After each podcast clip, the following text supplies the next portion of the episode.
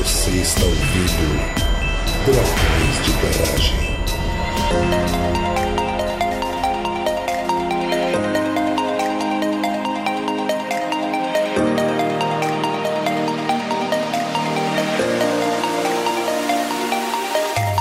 Estamos começando mais um episódio do podcast Dragões de Garagem. Aqui é o Luquinha, diretamente do Velho Mundo. E 200, né? É isso aí.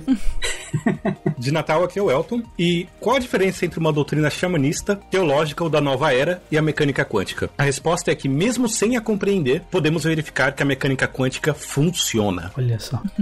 De Sorocaba, que é Marina, e os seres humanos podem ansiar pela certeza absoluta. Mas a história da ciência ensina que o máximo que podemos esperar é um aperfeiçoamento sucessivo de nosso entendimento, um aprendizado por meio de nossos erros, uma abordagem assintótica do universo, mas com a condição de que a certeza absoluta sempre nos escapará. E de Itajaí, aqui é o André, as lembranças errôneas são a norma, não a exceção. Ocorrem o tempo todo.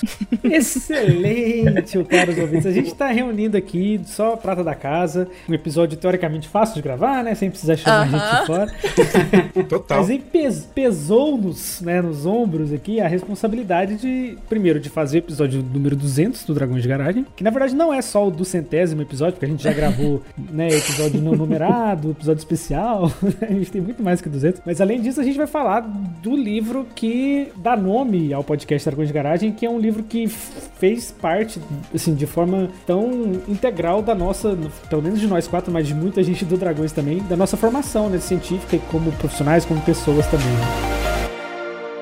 O Dragões de Garagem agora é patrocinado pela Doppel Store, uma loja online com uma pegada científica e divertida. Estamos juntos de amigos divulgadores, como o pessoal do Nunca Vi um Cientista, do Blá Blalogia, do Leitura Briga História, com as nossas camisetas exclusivas ao lado de diversas outras tão interessantes e bonitas. Acesse o site através do nosso link na postagem e adquira já a sua camiseta da Doppel Store. E para comemorar o lançamento dessa parceria, nossas camisetas já estão disponíveis para você poder aproveitar a Black Week da Doppel. Colocando seis ou mais produtos no carrinho, você tem 40% de desconto em tudo. É isso mesmo, 40% de desconto no total da compra. Pode misturar moletom, vestido, saia, qualquer uma das camisetas incríveis que tem lá na loja. Eu, se fosse você, garantiria a sua camiseta do DDG. Lembrando que essa promoção vai até o dia 30 de novembro. Então corre, é só entrar no site pelo link na descrição do episódio.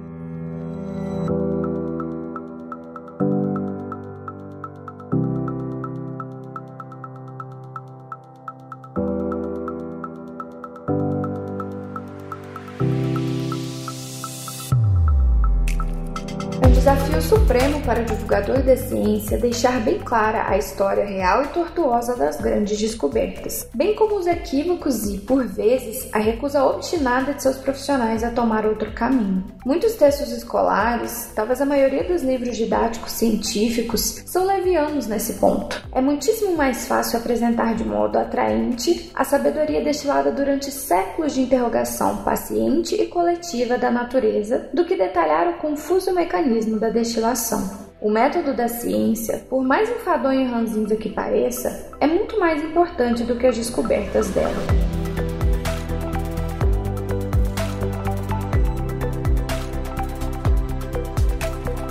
Muito bem, ouvintes draconianos. Então a gente chega nesse do centésimo plus plus aí, né? Episódio dos Dragões. E a gente vai falar desse livro, né? Que é essa grande inspiração. É o livro esse escrito pelo Carl Sagan, né? O Mundo Assombrado pelos... A gente não, não sei se eu falei o nome do livro até agora, mas o nome do livro é O Mundo Assombrado pelos Demônios. Não falei, olha só. É do Carl Sagan, né? Que dá origem aí, que tem um capítulo chamado Um Dragão na Minha Garagem, né? O nome do nosso podcast vem daí, né? E apesar de que, né? Acho que muita gente também chegou pelo Dragões achando que era um podcast de RPG, né? Uma coisa meio punk também, né? Meio Não, a gente não mexe garagem. com essas coisas, não. É, Imagina. Quase nada. Imagina. E acho que pra gente começar a falar então do livro, começar a resenhá-lo, nossa resenha. É, não deixa de ser uma resenha, né? Talvez não uma resenha tão literária e tudo mais, mas pelo menos do que, que a gente achou e o que, que são os pontos importantes. A gente fala primeiro, faz um contexto rapidinho de quem é o autor, né? A gente já fez um, um episódio sobre um livro do Carl Sagan antes, que foi o episódio é, sobre contato, né? Que foi a, a único trabalho de ficção dele, né? Um trabalho de ficção científica. Muito bom, por sinal. Contato tem a frase epígrafe da minha dissertação, tem uma frase do contato. Olha, e, é- e o Mundo Assombrado pelos Demônios tem um epígrafe da minha dissertação de mestrado também. Inclusive, a primeira epígrafe que é uma frase do Einstein, né? Que é toda ciência, nossa ciência, é primitiva e infantil, né? Comparado com o tamanho do nosso desconhecimento em relação ao universo, né? Mas ainda assim, ela é a coisa mais preciosa que nós temos. É isso eu coloquei como. É isso mesmo. Eu abri aqui o livro pra. É, também achei agora. E aí, então, mas assim, a gente já fez um, um- um geralzão sobre o Carl Sagan, mas a gente pode falar um pouquinho mais aqui só pra situar quem não ouviu o episódio antigo, quem, porventura, talvez os milênios aí não conheçam, né? Essa, essa figura. O que é um livro? Exatamente. Bom, Sagan era um, um cosmólogo, né, físico. Ele é da Universidade de Chicago. Ele morreu em 1996, né? Então, acho que um ano depois de ter lançado esse livro do Mundo Assombrado pelos Demônios, que é de, de 95. Ele tem um- uma obra bastante extensa, né? Tanto esse livro, O Mundo Assombrado pelos Demônios, o próprio Contato, Bilhões e Bilhões, que também é divulgação científica, né? E ele trabalhou ah, muito em astronomia, astrobiologia, basicamente, né? Busca por inteligência extraterrestre, né? Ele idealizou, produziu, escreveu e gravou, junto com a Andruyan, o Cosmos, aquela série original da década de 70, que depois foi refeita, né? Agora Rebutada? rebutada, né? com o, Neil deGrasse Tyson e a Andruyan também, que foi esposa dele. Ele tá por trás de coisas interessantes, como, por exemplo, as placas na, nas espaçonaves eh, Voyager, se eu não me engano, né? É o disco de ouro, né? Ele, acho que ele ajudou a conceber e tal. É um disco mesmo, tá? É um, é um LP coberto de ouro para não se, se danificar, com instruções para outros seres vivos inteligentes de outros planetas possam ah, reproduzir aqueles dados. Então, é assim, tem impresso nele as instruções de como você fazer uma agulha para tocar o negócio, com que frequência ele tem que rodar e como você interpreta os dados de áudio que estão ali naquele disco como uma informação de televisão, porque tem imagens ali. Tanto que a primeira imagem que tem no, no disco é um círculo. E aí tem um desenho de uma telinha com um círculo dentro, falando: olha, se der tudo certo, você vai ver esse círculo aqui. Aí tem imagens da Terra, tem mensagens de pessoas da Terra em várias línguas daqui, né? Várias. Várias músicas, né? Tem músicas tradicionais do mundo todo, música clássica e tem Johnny B. Good do, Chuck Berry. Mas assim, é, talvez vocês não estejam preparados para isso, mas os seus filhos vão adorar. Se eu não me engano, inclusive, essa seleção de músicas foi feita com. E, aliás, teve uma grande participação dela no- na produção desse disco todo, a esposa dele na época, que era a Linda Salzman. Sim. E- Inclusive tem acho que o batimento cardíaco dela, não é? Ou dele, quando um pensava no outro, era alguma coisa assim, né? Mas é interessante, é, o, o que é relevante para nossa análise do livro é que o Sagan, ele era um físico, um astrônomo, um astrofísico, astrobiólogo, ocupado com ciência planetária e que procurou ativamente, de forma científica e verificável, a existência de ah, vida extraterrestre. E se preocupou com a possibilidade, levou em conta a possibilidade de vida extraterrestre e deslocou recursos para isso. Isso vai ser importante porque no começo do livro eh, ele fala muito sobre extraterrestres, mas outro tipo de experiência com extraterrestre. Então ele foi um cientista que se dedicou bastante à divulgação científica e à astrobiologia. Né? Então ele tem essa visão. Ele não ridicularizava a ideia de existir vida fora da Terra, vida inteligente fora da Terra. É, ele até tem uns, uns ensaios bem especulativos, assim, aquele sobre vida em Júpiter, né? Que ele né, imagina alguns tipos de organismos que podem viver, uns que flutuam, outros que nadariam ali, né? Na... Se eu não tô enganada, ele, ele acreditava bastante na possibilidade de Vênus ser um, um planeta muito parecido com a Terra e em possibilidade de gerar vida, mas aí ele ficou triste porque não era. É, e, e aí mesmo essa tristeza dele acabou levando ele a, a propagar uma mensagem ainda mais contundente contra mudanças climáticas, né? Que, que já se sabia naquela época, como a gente, como a Marina já nos elucidou aí nos episódios de mudanças climáticas, de ciências climáticas. E eu acho que essa parte dele de comunicar a ciência é o mais importante pro livro, para nossa análise do livro aqui em questão também, né? Mais do que os trabalhos é, astrobiológicos dele e tudo mais, é a pesquisa que ele faz necessariamente, mas acho que é, o esforço que ele fazia em popularizar a ciência, sabe? Em, em tornar ela algo. é, a gente né, não tinha internet, a gente vai falar aqui sobre até algumas coisas meio, meio datadas do livro, né? Mas como ele, ele trazia a ciência para aquele domingo ali de manhã na vida do, do americano médio que assistia é, televisão, né, para passar o tempo, né? E aquilo e, e mesmo assim ele, ele, tentava trazer aquele maravilhamento que ele tinha com a ciência, com, com o universo, né, de forma geral, com o cosmos, né, para as outras pessoas. Inclusive, por exemplo, a ideia de virar a Voyager para tirar uma foto da Terra quando tava passando lá por, por Saturno, eu acho, né, que tirou aquela foto do pálido ponto azul, foi uma ideia dele, assim, né, de ah, Sim. tipo, Sim. não tinha muito motivo para virar e tirar uma foto da Terra de lá para ver um pixel azul, né? Mas era dali que ele, né, ele para mostrar pra gente, ó, nosso tamanho no universo e, e todas as nossas diferenças, né, todo, todos os nossos conflitos centrados em um pixel de uma foto, né? Então ele tinha muito esse insight de, ah, o disco de ouro, o que, que a gente pode botar ali e tudo mais. E, e eu acho que isso é, é, é, é a parte motivadora dele, né? Que o livro vem ajudar, né? E ele tem muito disso no livro, que trouxe a gente, talvez, pra divulgação científica hoje, né? Até, se me permite, eu acho que isso demonstra também um pouco da poética, de como ele consegue fazer essas discussões do assombro e de falar sobre essas coisas que, como esse Pálido Ponto Azul, né, que é um texto bastante impressionante. Eu lembro de quando eu vi a primeira vez, eu fiquei muito maravilhado com ele. E aí Bem ele bonito. traz isso para as discussões, né, é, principalmente para divulgação de ciência. E se me permitem só fazer uma correção sobre o disco de ouro, Hum. o que tá lá em- no disco de ouro são as ondas cerebrais da Andrew Yan, foi a esposa Ah. dele. Ah, isso E aí. ela não pensava nele, ela pensava em, em vários tópicos como história da, da Terra, ah, sobre a civilização e os problemas que as civilizações é, encontram naquele Que é muito dia mais legal de pensar. Na verdade, Isso. meio triste, mas mais legal. e como era se apaixonar também. Ah, né? exatamente. Era, essa era é a parte bonitinha Ah, da isso. história. É, eu lembrava que tinha uma coisa fofa assim, mas a gente acaba é, criando memórias, né? Olha, Coisa, aí- né? E aí a gente fixa essas ideias. É, Vamos já pro livro então? O livro. Na verdade, o livro tem um subtítulo também, né? A gente só falou do, do título, que é O Mundo Assombrado pelos Demônios, mas ele tem um subtítulo, que é A Ciência Vista como uma Vela no Escuro. Por sinal, Átila tem feito essa. Bom, ele estava fazendo muito essa. Analogia. Essa metáfora, analogia, sei lá. Metáfora. Da, da vela. E, bom, não é original dele, tá? Só pra deixar claro. É, a gente, no- nosso avatar do Facebook, eu acho, não sei se do Twitter também, mas o Facebook, pelo menos por alguns anos, ficou sendo uma vela no escuro. Ali, ó, Olha ó a referência aí, galera. Opa. Muitas referências.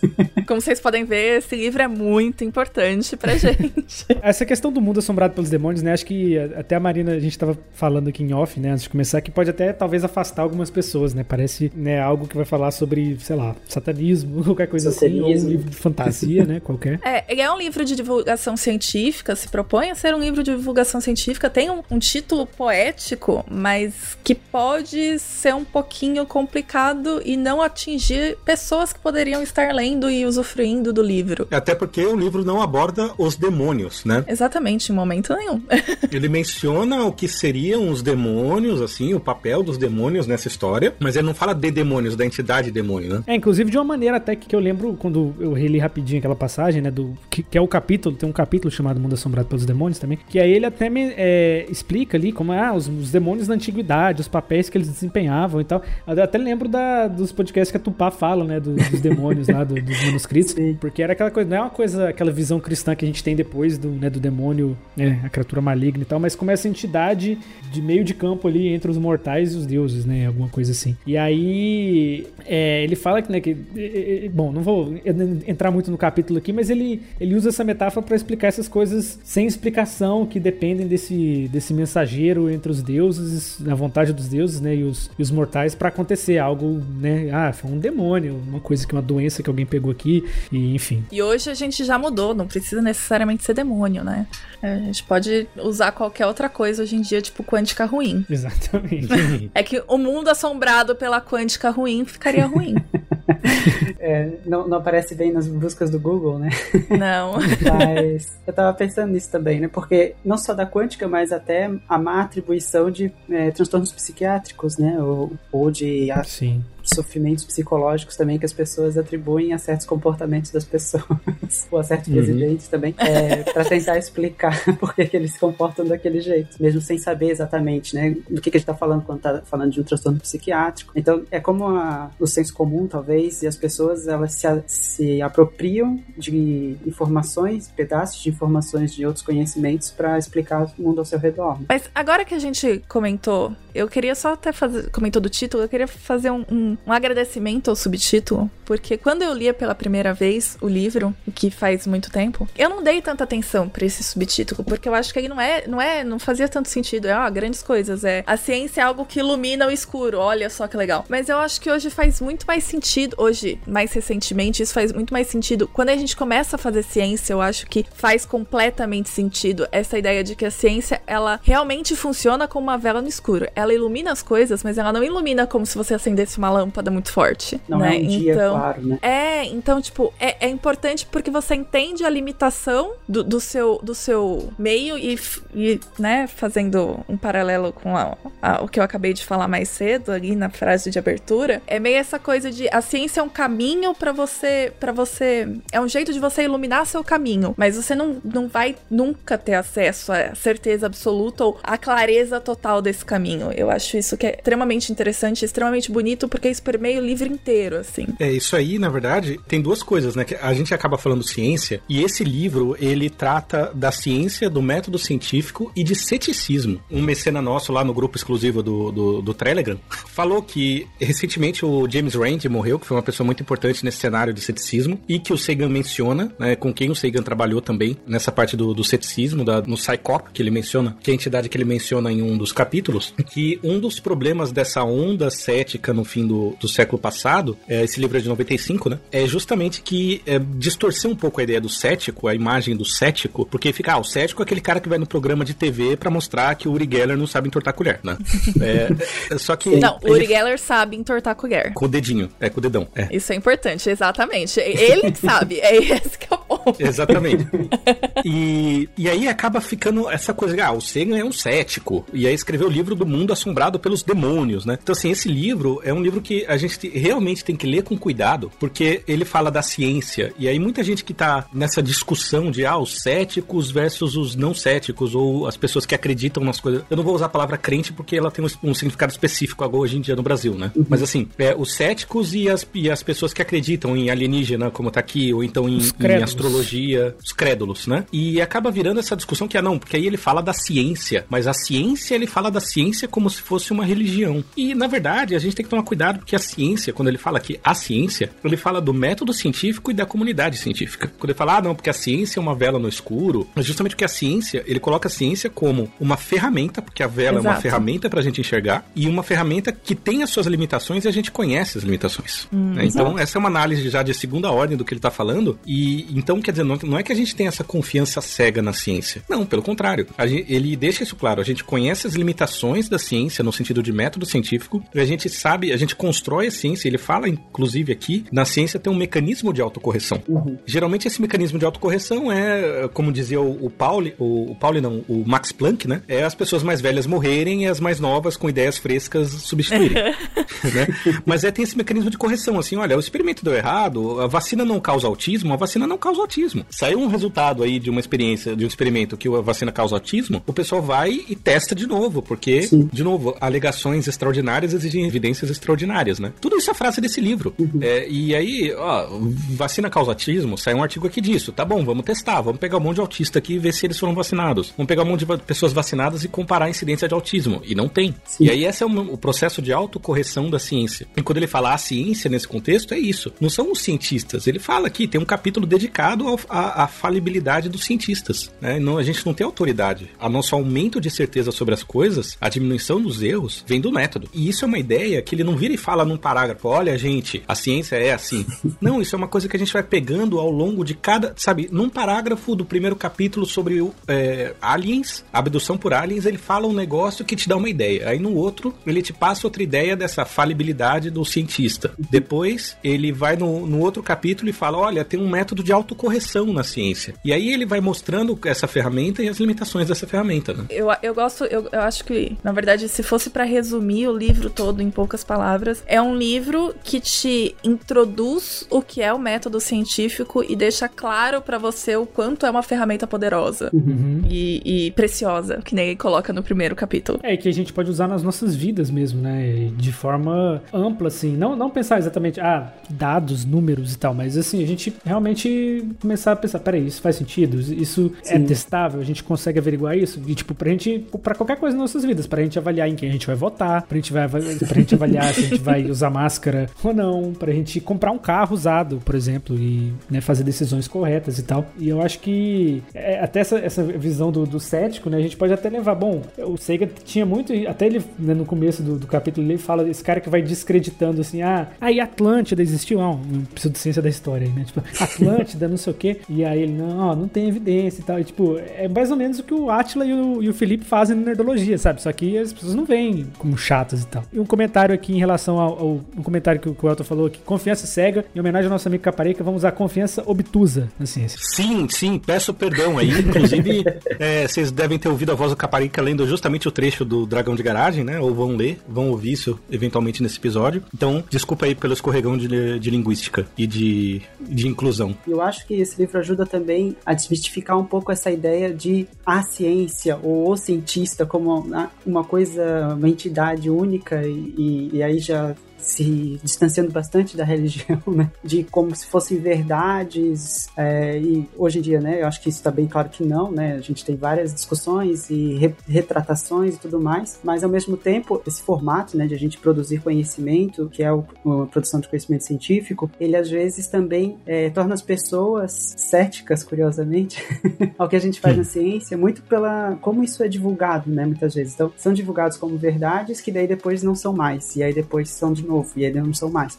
Ovo faz bem, história, ovo né? faz mal. Isso, ovo faz ovo, bem, né? ovo faz mal.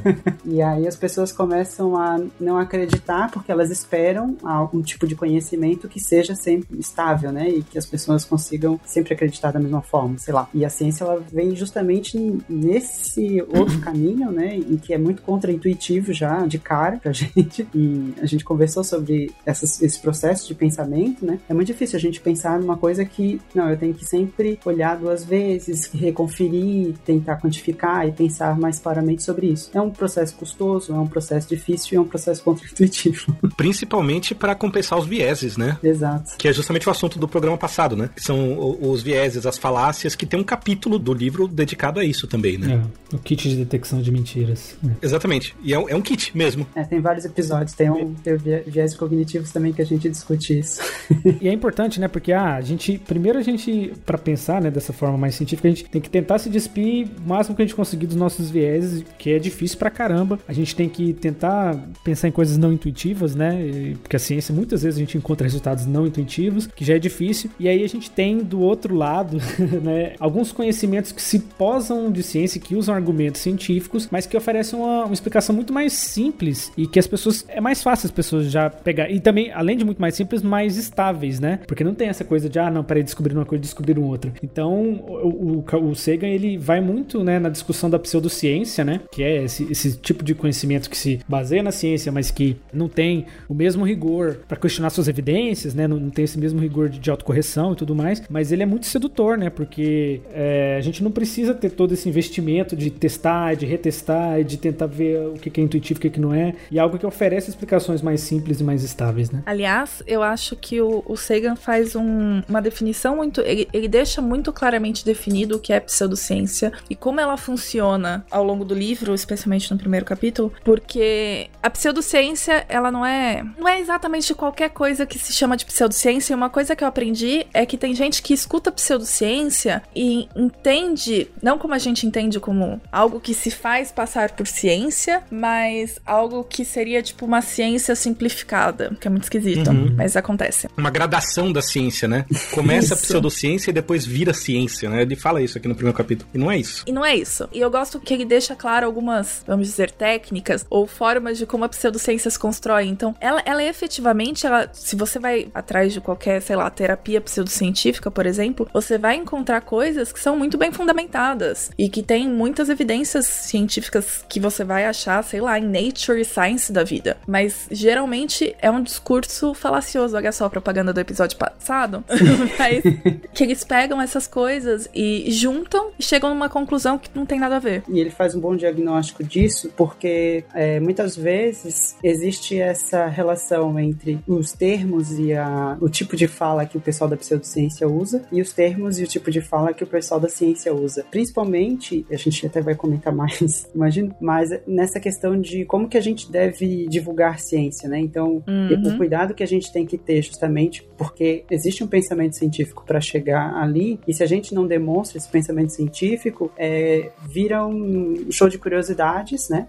e aí fica aquela coisa de, ah, olha o que, que descobriram. E não se sabe como que chega nisso e fica indistinguível da pseudo. E fica indistinguível da pseudociência, né? Essa é uma preocupação que a gente tem desde o, talvez desde o dia 1 do Dragões de Garagem, de não só passar dados, sabe, aleatórios, assim, mas de, de falar, assim, como que aquele conhecimento foi construído. Por isso que a gente volta à Grécia Antiga no fim das contas, Sim. saca? É, é porque a gente dá o contexto histórico do como aquele conhecimento foi se consolidando. Com isso, a gente também tenta, lógico que às vezes é meio difícil, né? Tipo, se a gente for falar de algo que é muito específico, muito doidão, mas a gente tenta passar o método também, como que aquele conhecimento foi descoberto, como que as pessoas chegaram àquela conclusão, porque assim a gente mostra o passo a passo e vê, ó, não é um bicho de sete cabeças, não é, é assim, é complexo, mas não é uma coisa que veio dos deuses, sabe? Não é uma coisa que eu recebi mediunicamente, qualquer coisa assim, é algo que a gente, a humanidade, a, a gente, assim, a humanidade como um todo, várias pessoas diferentes ali, diferentes lugares foram chegando àquela conclusão, né? Uma com base na outra, pegando referências aqui e ali e chegou àquela conclusão, né? É, não é uma ideia da cabeça de um cientista é, estranho e sem habilidades sociais. né? É, não é o eureka, né? Não é aquele eureka, é uma constante, né? Não, é, e justamente tem um capítulo no final que ele fala do, do Maxwell, né? De como é que ele descobriu. Ai, eu adoro esse capítulo. Eu acho que foi o capítulo que mais foi importante na minha formação, né? Mas, é, pode continuar. Não, então, eu preciso, inclusive, até se vocês puderem falar mais sobre esse capítulo, porque eu, eu ainda não cheguei nele na nossa releitura aqui. né? É, então eu lembro dele bastante tempo atrás, mas justamente o Maxwell, na hora que ele publicou, Maxwell, James, James Maxwell, né? Metade do século XIX aí, sintetizou o comportamento da eletricidade e magnetismo em quatro equações, mas na época se acreditava que a eletricidade e o magnetismo e a luz, né, se transportavam por um fluido chamado éter luminífero, e essas equações eram como se a gente tivesse imerso nesse éter luminífero e essas equações eram interferências e ondas nesse éter luminífero, que é um tipo é um mar mesmo de uma substância. E na virada do século XIX para o XX, vários experimentos provaram que ele não existe. E isso levou à à relatividade geral, à relatividade espacial e depois à relatividade geral, e que revolucionou. Então era uma das pequenas nuvens lá do Lord Kelvin. E justamente tipo o Maxwell na hora que ele escreveu as equações dele, ele escreveu no contexto do éter luminífero. E hoje em dia a gente não fala disso, mas as equações são dele e descrevem o comportamento dos fenômenos. E por sinal, nesse capítulo eu indico muito a leitura. Ah, Uma coisa muito gostosa nesse livro é que você pode ler capítulos avulsos. Sim. Não vai fazer mal. Então você pode pegar o livro e no capítulo 23, ler o capítulo 23, porque ele explica as equações de Maxwell de um jeito muito bonitinho, por sinal. Então, se você não é físico, mas você quer entender as equações de Maxwell, eu indico. É uma boa leitura. A parte que mais me tocou nesse capítulo, que me levou, assim, que eu levo até hoje, é que ele fala muito também de ciência básica, né, nesse capítulo do Maxwell. Aham. Eu até li esse trecho no, no E Eu Com Isso, né? Nosso teste aí, que eu e o André fizemos um episódio sobre, sobre ciência básica e tal. Que a ideia de pensar, ah, você vai ficar procurando eletricidade, ficar vendo imã, não sei o quê. Tipo, pra que isso, né? Que não tinha uma utilidade própria. E ele faz um experimento mental, né? Se você fosse a Rainha Vitória lá na Inglaterra, vitoriana, né? O nome vem dela. É bom. E pensar assim, ah, eu quero desenvolver uma, uma forma de me comunicar com todos os meus súditos ao mesmo tempo pelo ar, sem precisar passar por cabos e tal. Primeiro que nem pensar, as pessoas não tinham essa imaginação. Mesmo se tivesse, assim, é impensável que alguém conseguisse, com essas instruções, a partir do conhecimento da época, simplesmente fazer esse mecanismo. Mas foi com base no conhecimento básico que o dis- né, o conhecimento teórico ali do Maxwell, das equações dele, de, de eletromagnetismo, que as pessoas, ah, a gente pode então mandar ondas de rádio para todo mundo e tudo mais. Então, a ciência não precisa também, porque ele fala muito também da ciência como uma forma de, de, de transformação social e de, e de transformação de, de países também, né? De elevação de, de níveis de qualidade de vida e tudo mais. Mas ele fala que a ciência não precisa ser essa coisa com aquela finalidade última também, né? A ciência ela precisa também ser a busca pelo conhecimento em si mesmo, porque é aí que a ciência vai abrir as oportunidades para se descobrir outras coisas. Porque se a gente não tiver essa abertura, a gente não vai saber o que inventar, para que inventar. A gente precisa do conhecimento básico, a gente precisa saber, no meu caso, né, quais espécies tem, quais são essas espécies, que espécies são essas, qual é a relação evolutiva delas. Pode ser que alguma delas tenha algum composto interessante pra gente usar e tudo mais, mas a ciência também precisa da ciência de base, né? E isso é algo que às vezes eu me, eu me vi assim, peraí, será que eu tô fazendo certo? Será? E aí eu, eu lembrava do, do capítulo tudo, você que fala, não, tá tudo bem. que bom.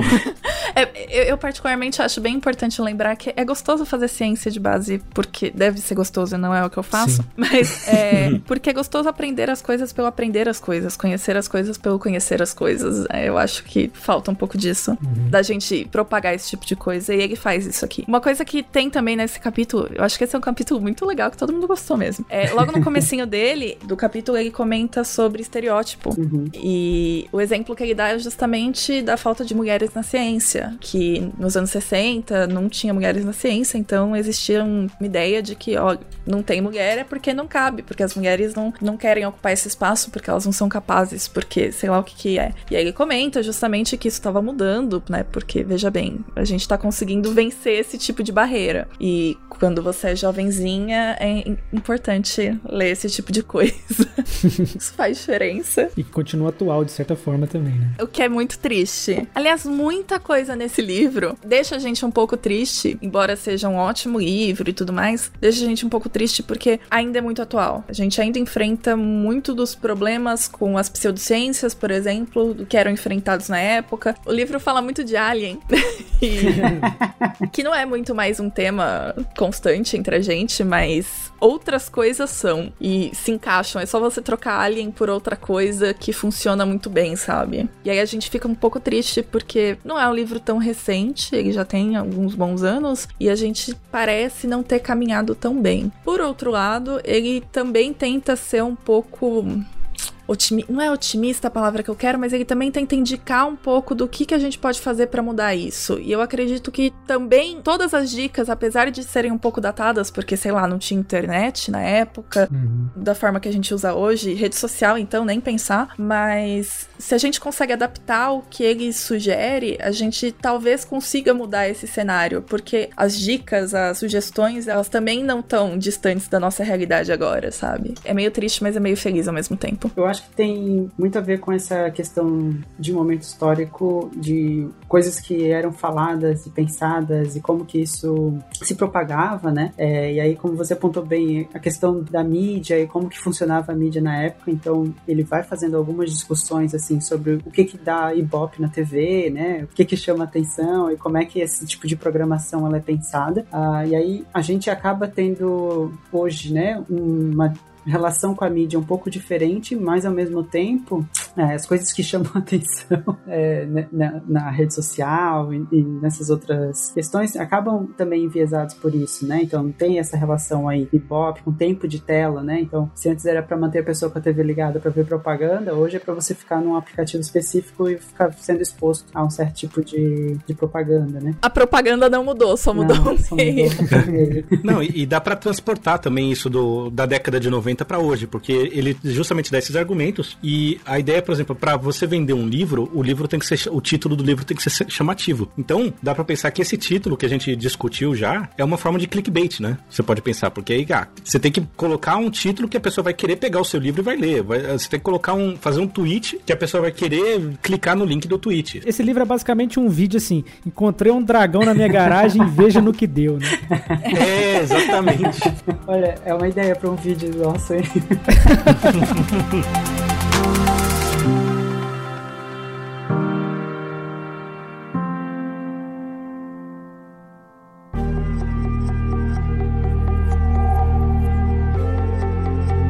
Já ouviu um cético falar de modo superior e desdenhoso? Certamente.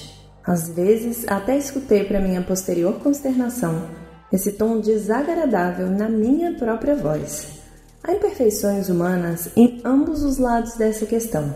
Mesmo quando é aplicado com sensibilidade, o ceticismo científico pode parecer arrogante, dogmático, cruel e sem consideração para com os sentimentos e as crenças profundamente arraigadas dos outros. E deve-se dizer que alguns cientistas céticos diligentes aplicam essa ferramenta como se fosse um instrumento grosseiro, com pouca finura. Às vezes é como se a conclusão cética viesse em primeiro lugar, como se as afirmações fossem rejeitadas antes do exame da evidência e não depois. Todos nós acalentamos as nossas crenças. Em certo grau, elas definem o nosso eu. Quando aparece alguém que desafia o nosso sistema de crenças, declarando que a sua base não é suficientemente boa, ou que, como Sócrates, faz perguntas embaraçosas em que não tínhamos pensado ou demonstra que varremos para baixo do tapete pressupostos subjacentes de importância capital, tal fato se torna muito mais do que uma busca do conhecimento. Nós o sentimos como um ataque pessoal. O cientista que pela primeira vez propôs consagrar a dúvida como uma virtude fundamental da inteligência indagadora deixou claro que ela não era um fim em si mesmo, mas uma ferramenta. René Descartes escreveu, abre aspas, não imitei os céticos que duvidavam apenas por duvidar e fingem estar sempre indecisos. Ao contrário, toda a minha intenção foi chegar a uma certeza, afastar os sedimentos e a areia para chegar à pedra ou ao barro que está embaixo. Fecha aspas. Pela forma como o ceticismo é às vezes aplicado a questões de interesse público, há uma tendência para apequenar os opositores, tratá-los com ar de superioridade, ignorar o fato de que, iludidos ou não, os adeptos da superstição e da pseudociência são seres humanos com sentimentos reais que, como os céticos, tentam compreender como o mundo funciona e qual poderia ser o nosso papel nele. Em muitos casos, seus motivos se harmonizam com a ciência. Se a sua cultura não lhes deu todas as ferramentas necessárias para levar adiante essa grande busca, vamos moderar as nossas críticas com bondade. Nenhum de nós nasce plenamente equipado.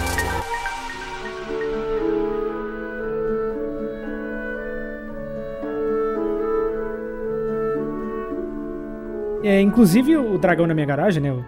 E aí o nosso nome. Tem o capítulo Um Dragão na Minha Garagem. Capítulo 10. Capítulo 10. Que ele fala dessa suposição, esse experimento mental aí, de alguém falando que tem um dragão na garagem e tudo mais. E aquele dragão nunca é observado, nunca é escutado, né? Não, não tem nada que consegue provar que ele tá ali. É, e aquilo. Na verdade, a gente vai tentando investigar e a pessoa vai dando formas de justificar a, a presença do dragão sem eu poder investigar, né? Basicamente. A doc. É, exatamente. Hipóteses ad hoc, né? Hipóteses que você bota depois que o negócio foi testado para forçar a barra, basicamente. No, no, no, bom português aqui de, de, de filosofia da ciência. E, e, e, aí é interessante que esse foi, acho que foi o primeiro trecho do livro que eu li, porque eu acho que eu li na minha disciplina de filosofia da ciência, que o professor né, botou a Xerox lá pra gente, professor José Alexandre, um grande professor da UFG. E eu lembro que eu li, eu, ah, caramba, interessante isso, né? Porque no contexto que a gente estava lendo numa disciplina de filosofia da ciência, pra gente aquilo ali falava mais sobre, por exemplo, hipóteses de pelúcia, sabe? Essa coisa, ah, eu quero que tá certo, num contexto mais dentro da ciência, mas também dentro do livro a gente pode enxergar isso como falando de pseudociências, né? Ou, ou de outro tipo de crença e tal. Então tem muitas interpretações também para isso, né? Mas é, uma delas sendo essa, essa questão que eu peguei na época, a primeira vez que eu li como essa hipótese de pelúcia que a gente protege de qualquer tentativa de se investigar. E mas é uma forma, é, é uma metáfora muito poderosa, assim, né? E é meio boba, né? Você pega um dragão na garagem e tal, mas é um negócio que ficou muito emblemático, assim, e que, bom, hoje para mim tem um outro significado, né? Um significado de, de 200 episódios aí.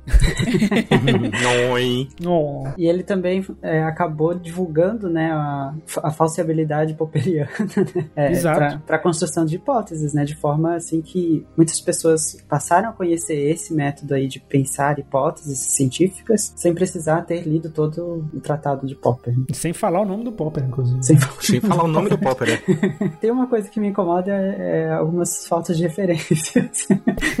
Mas é, é, é porque eu acho que é um, é um livro realmente para um público mais amplo mesmo. É, é, talvez poderia ter, né? Mesmo assim, acho que outros divulgadores. Poderia sim. Poderia porque ele faz muita referência a outros físicos. Eu acho que não faria mal sair um pouquinho ali do. Não sei se é uma coisa da época, de livro de divulgação na época.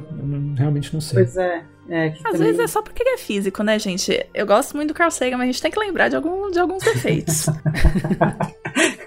Físicos que não gostam de filosofia, é isso?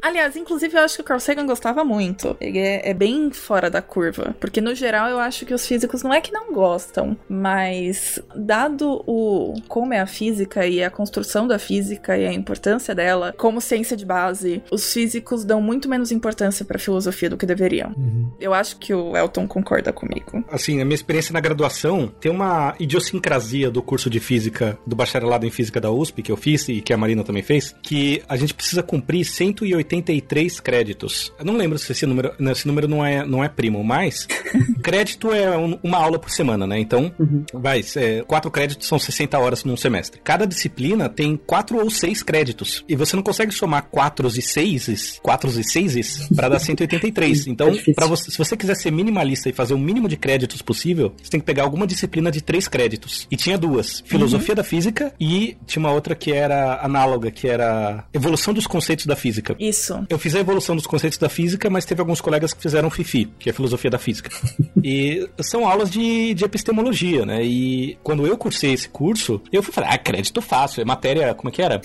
É, a gente tinha um nome pra matéria de crédito fácil. Losango. É, não, era, era um negócio, sei lá, era, era- realmente de- depreciativo, assim. E a gente, ah, vamos fazer, porque aí dá o número ímpar de créditos e vambora, né? E a disciplina foi dividida em quatro partes. A gente pegou um problema físico, que era o corpo negro, a radiação do corpo negro, né? Que é o fato pelo qual as coisas quentes emitem luz. E a análise de como que a ciência evolui, a física, né? A gente fala da, da ciência como... A física é a ciência, tá? Pra, pra físico é isso. É, física. Eu já falei que ser física é defeito. É, então assim, ah, a ciência evoluiu com o, bura- o ne- negócio do corpo negro. E a gente dividiu a disciplina em quatro blocos, né? Cada um com um filósofo da ciência. Então a gente começou com Francis Bacon, depois Thomas Kuhn, Karl Popper e Paul Feyerabend. E eu tinha problemas com o, o Bacon e o Kuhn.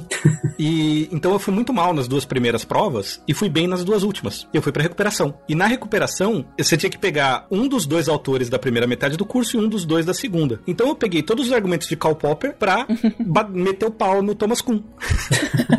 Só que hoje em dia eu vejo que o Thomas Kuhn tem razão no sentido da evolução do- dos paradigmas científicos, né? Essa ideia do Max Planck, que é justamente o cara da radiação de corpo negro, falar que a ciência evolui quando os velhos morrem com as ideias antigas e os novos podem colocar suas ideias no mainstream, É Thomas com purinho, né? é Total. Thomas Kuhn puro. Sim, ele aborda bastante isso. Só que aqui esse livro é Karl Popper puro. A visão científica que eu tenho, assim, o modelo que a gente usa de teste de hipótese, de formulação da, da própria hipótese, de como fazer os experimentos, é justamente isso. Quando você está fazendo ciência, eu, eu não quero ser normativo, né? Falar fazendo ciência direito, mas assim, uma forma muito válida de fazer ciência, que é pá, o fundamento dos métodos hoje em dia, e se você desviar disso, os referis vão criticar você na hora que você for publicar seu artigo, é justamente você ter uma hipótese e fazer experimentos para provar que ela é falsa. E é isso que ele fala aqui. Só que ele não, ele realmente não dá esse crédito ao Karl Popper de ter colocado isso num, num arquétipo. Ele pode ter sido uma, uma síntese da visão geral de como era a ciência na época, mas foi o Popper que sistematizou a, a ideia, né? É, eu acho que eu acho que hoje a gente tem outros. Bom, o Thomas Kuhn tá aí há muito tempo, né? É, o Sim. Thomas Kuhn, a gente ainda tem que fazer um episódio sobre ele. A gente já fez o de Karl Popper, que foi o nosso episódio número 2, vejam vocês. Nossa. É, que a gente queria, Ouçam lá, ouçam a gente lá. queria dar uma. Ba... Não, não ouça não, pelo amor de Deus. Mas. A gente reedita pra, pra lançar de novo.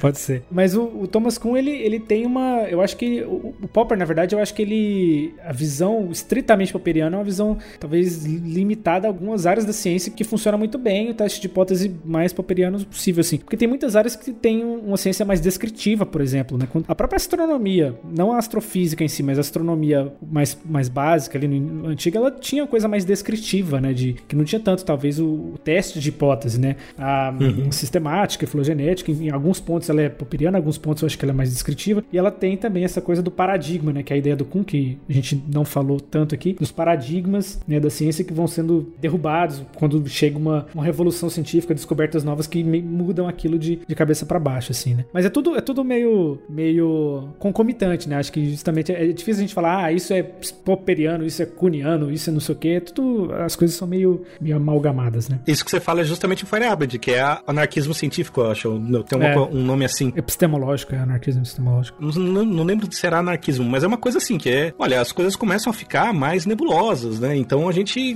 quando você consegue validar a sua, a sua hipótese, e aí talvez com o Feyerabend você consiga abrir um pouco mais o leque do que é científico, sem perder essa ideia de um método científico robusto que se autocorrija. Exato. Acaba sendo incorporado, né? E talvez essa falta de de referência que a gente comentou ao Popper e tudo mais, essas ideias dos filósofos da ciência começam a ser incorporadas no dia a dia do fazer científico, né? Uhum. E aí a gente não precisa, né? E muitas vezes a gente vai aprendendo essas formas de pensar dentro da academia, ou, né, assim, sendo muito otimista, né? As pessoas vão aprendendo esse modelo de pensar dentro da academia. Bem e otimista. não necessariamente tendo que fazer referência aos filósofos que sistematizaram essa ideia, né? Exato. É quando a pessoa tem uma aula de metodologia científica que não é só ficar decorando a regra da BNT. Ela aprende essas coisas. Né? Bom, quando a pessoa tem aula de metodologia científica, vamos começar por aí, né? É, de novo lembrando o nosso curso de bacharelado em física lá da USP, que não tem a disciplina, Exato. a gente vai aprendendo na física experimental na raça. Então, mas não tem que estar só lá na metodologia científica, tem que estar em- nas disciplinas, né? tem que ser transversal às disciplinas, né? Mas é isso, na hora que você aprende metodologia científica numa disciplina organizada, com as aulas, com um programa, com sílabos e tal, aí você vai aprender que tal coisa é Popper, tal coisa é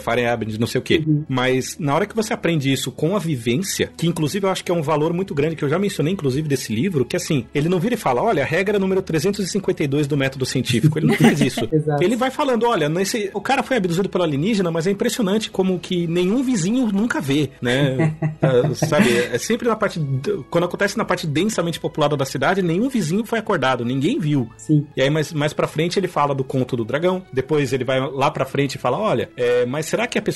É engraçado que quando a pessoa teve a visão do santo, a- o recado que a pessoa teve que dar era uma coisa mundana e não uma coisa que só o santo saberia, né? Ele, ele acaba pegando isso que cutuca algumas religiões que a gente pode depois até mencionar, mas ele não vira e fala: Olha, ele não é, ele não é normativo, ele tá descrevendo e, vê- e mostrando como que esse método de pensamento científico, né, essencialmente popperiano, é, orienta a interpretação dos fenômenos. E é justamente isso, tipo, não necessariamente esse, o fato dele não citar o Popper, talvez não seja uma culpa necessariamente dele falar, não, não vou falar dele. Mas é porque justamente é, tá tão arraigado na forma com que ele vê a ciência, o Sagan vê a ciência, ele quer divulgar essa visão da ciência, que ele não, não sente necessário falar, olha, isso aqui, o, Po- o Karl Popper tem li tal, tal, tal livro que fala exatamente isso, porque é a maneira que ele vê o mundo. E é uma sensação que eu tive quando eu, eu reli esse livro, que, sabe, faz 20 anos que eu li esse livro, talvez. Pensei assim, nossa, é, esse parágrafo aqui é exatamente como eu vejo o mundo, sabe? Tipo, eu, eu tava lendo o livro e, e, nossa, será que foi daqui que eu vi isso? Porque isso é tão natural pra mim. É, a Gabi falou a mesma coisa esses dias assim, pra mim. Nossa, é, realmente eu não sei se eu posso gravar, porque tem muito tempo que eu li, mas quando eu li, as, as peças se encaixaram na minha cabeça. Eu falei, é. É, e essa coisa, tipo, e, e aí, por exemplo, imagina que a gente resolve fazer um, um livro do Dragões de Garagem. é claro que a gente teria que reler esse livro pra não correr o risco de bater um plágio aí, né? Porque, mas se a gente fosse falar, não, o que, que a gente sabe sobre ciência? Ou mesmo se a gente fosse fazer um podcast sobre método científico, e a gente podia acabar fa- falando tudo que esse livro fala sem citar o Sagan. Sim. Sim. Né? E talvez tenha sido isso que aconteceu com o Sagan ao escrever tudo isso sem citar o Popper, porque faz parte da vivência dele. Num outro livro que foi, é, assim, que é da autoria do Sagan também, mas ele foi editado pela Andrewian, porque ele já é, é póstumo, ele fala isso, que é o Variedades da Experiência Científica. Ele fala isso, que a vivência científica dele é uma coisa que ele foi acumulando, né? A maneira que ele enxerga a ciência foi uma coisa que ele foi acumulando da experiência dele em várias áreas. Bem importante lembrar que ele realmente era uma pessoa versátil, digamos assim. Ele era um físico bem versátil. Então, saber um pouco desse background dele, de versatilidade, eu acho que tá refletido no livro da forma de como ele fala de ciência, que vale pra, sei lá, pra mim e pro Elton, que somos físicos, pro Lucas, que é biólogo, pro hum,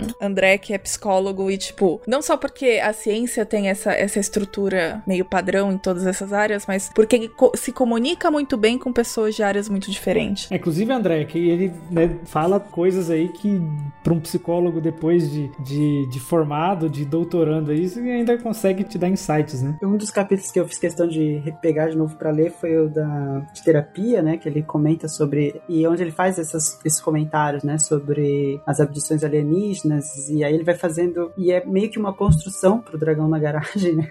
que ele vai justamente discutindo essas questões assim de. Ah, existem é, as pessoas que acreditam. E aí a gente pode investigar outras coisas que podem explicar esse pensamento, ou essa visão, ou enfim, essa crença que as pessoas têm de terem sido abduzidas por alienígenas. E eu acho que ele faz uns pontos muito importantes ali, porque por algum tempo aconteceu, né, e dá pra entender que aconteceu isso nos Estados Unidos, principalmente, com relatos de, alien, de abdução alienígena sendo validadas por terapeutas, né, e psicólogos, psiquiatras, enfim, lá nos Estados Unidos é um pouco diferente como é que funciona a prática da psicologia do que aqui no Brasil. Mas, em geral, assim, tem essa, é, essa questão ele vai discutindo. Então como que se chegou a esse processo de as pessoas serem questionadas e entrevistadas aí no, nesse processo terapêutico e no qual elas vão tentando recuperar a memória de coisas que aconteceram no passado e aí que podem ter sido traumáticas, que explicam aquilo que elas sentem ou fazem ou pensam hoje.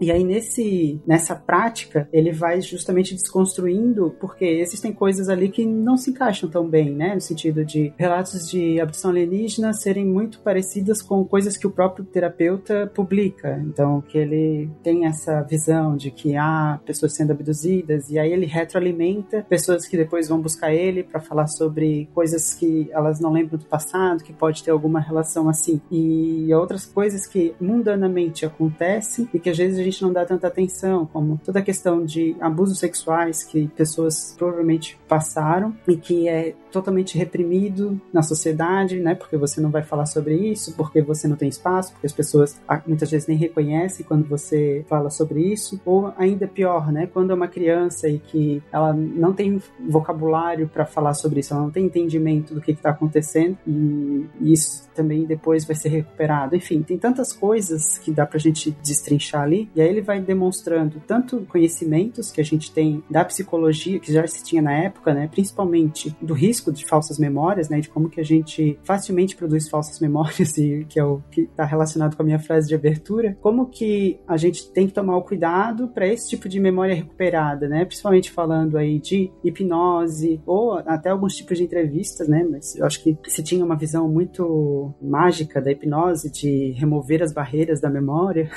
e hoje em dia a gente tem um pouco mais esse entendimento de que memória é sempre rememoração, né? Então não existe uma informação, uma informação guardada certinha lá no seu computador, né? Não é como um computador que guarda a memória exatamente, depois recupera aquela memória exatamente, né? O cérebro é um pouco muito mais dinâmico, muito mais neuroplástico.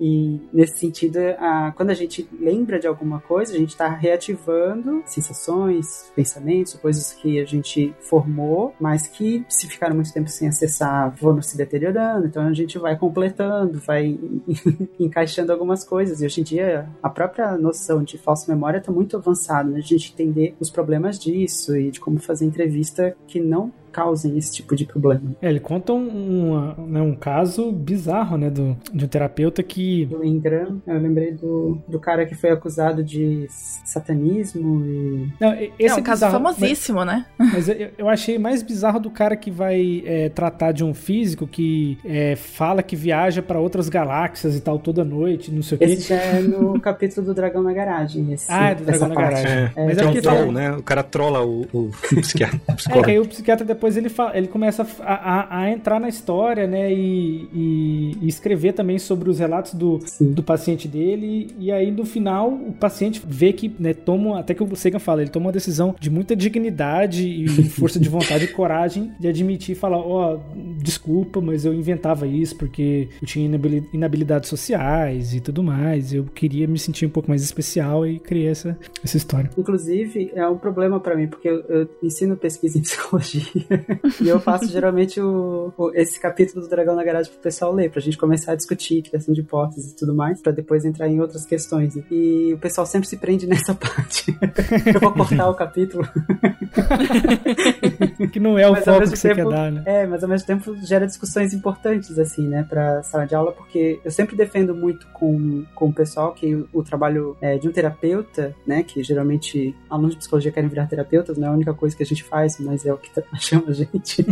Mas o trabalho de um terapeuta também é um trabalho cético, né? De investigação, de postura científica. Então você não vai simplesmente ah, aceitar tudo, até porque se fosse só para aceitar tudo que a pessoa diz, a gente não precisaria estudar cinco anos, né? Ah, a gente está sempre refletindo sobre o que relações que podem estar acontecendo, que outras explicações poderiam, ah, para a gente entender o fenômeno e levar a pessoa a compreensões mais é, complexas, né? Daquilo que ele está vivendo. E tem uma parte que ele fala também, que eu não sei se é nesses capítulos capítulos 9 e 10, né, da terapia e do dragão, ou se é em volta disso, que ele menciona a, a ideia de que a pessoa tem um relato para contar, eu acho que é mais na parte dos UFOs. Você escuta esse relato e você entende que a pessoa lembra daquela experiência. Uhum. Para todos os efeitos, a pessoa viveu aquela experiência. Na, ah, tem uma palavra, como é que é? Na sua autobiografia, né, interna, Uhum. ela viveu aquela experiência. Então, assim, não dá pra você simplesmente virar e já chegar e falar, ah, tá bom, você acredita que foi abduzido por alien? Tá bom, então vamos lá, vai, me fala aí o que aconteceu. Né? ele, ele menciona que a gente não pode descartar a experiência da pessoa, mas também não pode abraçar a experiência da pessoa como verdade absoluta. Você tem que entender que a experiência daquela pessoa faz parte da visão de identidade e de realidade dela, né? Olha só, isso também cabe muito bem com o episódio anterior. Sim, mas se, se todo psicólogo entendesse isso, olha, Já era um já avanço, né? muito feliz. É, inclusive pra pra assuntos de- é, complicados, que esse negócio do que ele usa o- a ufologia, o- os alienígenas abduzindo as pessoas, porque era moda na época, era só isso que passava na TV. Aí Hoje a gente pensar nisso é até inofensivo, né? Mas se a gente É. transportar isso pra terra plana, pra vacina, a coisa já Ah, muda. então, Pra vacina. É justamente, né? Hoje é incompatível você acreditar em alienígenas que vêm do espaço e morar num domo fechado. Pois é. Mas é isso, ele, ele menciona isso, ele usa isso como exemplo pra justamente. Ele coloca essa história, a gente, ele familiariza a gente até de maneira meio maçante hoje em dia com essa história do- da ufologia, mas depois ele fica retomando pra falar: olha, tal pessoa, na hora que ela fala que ela foi abduzida, é, você não pode também, sabe, simplesmente de- descartar a ideia dela, porque ela vai criar uma resistência à sua tentativa de, de, de mudar essa visão, né, e coisas assim, e coloca como um absurdo, tipo, pô, é óbvio que não tem alienígena abduzindo as pessoas, esse idiota aí acredita nisso, e aí você já desqualifica a pessoa e queima a ponte, né, e ele fala disso. E O, o Sagan, ele, ele é realmente um cara que, que não queimava pontos ao ponto de, de se reunir com religiosos, né? Com, tem uma reunião famosa dele com. o- Ai, como é que é? o Dalai Lama, Então, Dalai Lama, e acho que na morte dele também, na ocasião da morte dele, nos ca- os últimos capítulos do Bilhões e Bilhões, a Andrew Yan fala de vários líderes religiosos que vão lá na cama dele, vão falar com ele e tal. É, Ele realmente era uma pessoa muito preocupada com o diálogo. E, e eu acho que isso também fica claro ao longo de todo o livro, que como ele fala bastante sobre a necessidade da divulgação e dos cientistas conversarem com as pessoas, ele tenta deixar sempre muito claro que essa conversa tem que se dar de uma forma saudável, né? Então, não adianta, ele, não só coloca como, ah, é importante que os cientistas falem com não cientistas, é importante que os cientistas divulguem ciência e ponto. Não, ele deixa claro que é importante que, eles, que isso seja feito, mas que isso seja feito de uma forma que seja proveitosa, que efetivamente atraia a atenção das pessoas para a ciência, que faça as pessoas entenderem, aprenderem, compreenderem e levar para si toda essa coisa de como funciona a ciência, porque ele, ele bate muito nisso do provavelmente um dos maiores problemas que as pessoas têm nessa em acreditar em coisas absurdas, em no caso